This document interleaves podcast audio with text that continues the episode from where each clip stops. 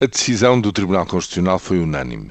Treze juízes, homens e mulheres, vindos de todos os quadrantes políticos, mas fazendo uma mesma leitura daquilo que é possível e não é possível fazer à luz da nossa lei fundamental, disseram não, não é possível cortar as pensões dos aposentados da Caixa Geral de Aposentações na forma como o governo queria que isso acontecesse, nomeadamente aqueles que já oferem essas mesmas pensões.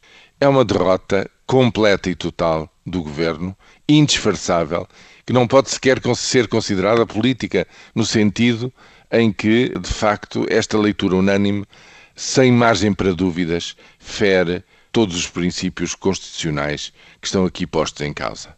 Nesse sentido, uma tal decisão do Tribunal Constitucional teria, em tempos normais, consequências políticas. Ou porque o governo as assumia perante esta abrumadora derrota, ou porque seria de alguma forma forçado a reconhecer depois de quatro episódios neste mesmo sentido, três no campo orçamental, o quarto no Código do Trabalho. Mas o problema é que o país não se pode dar a um luxo, ao luxo de uma crise política neste momento. Porquê?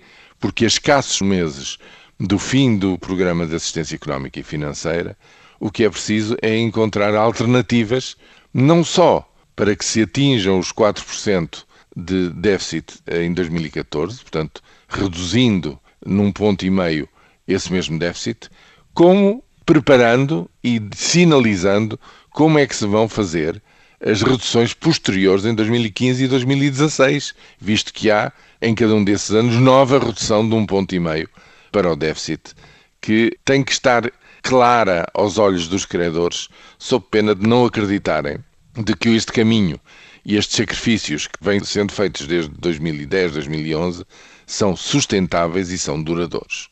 Essa é que é a questão. E, do meu ponto de vista, tal como eu vejo a situação, é a seguinte.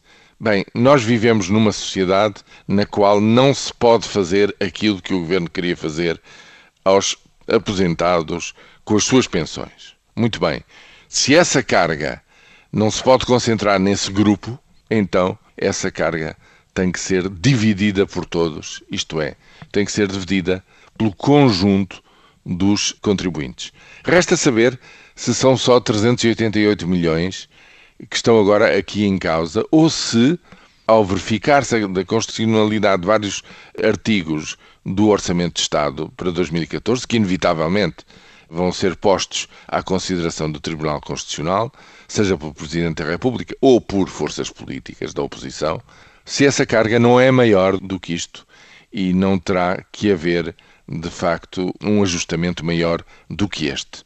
Mas julgo que não temos outra saída, ou seja, o que temos pela frente, em última análise, analisadas todas as alternativas, acabará por ser algum aumento de impostos para a generalidade dos contribuintes portugueses.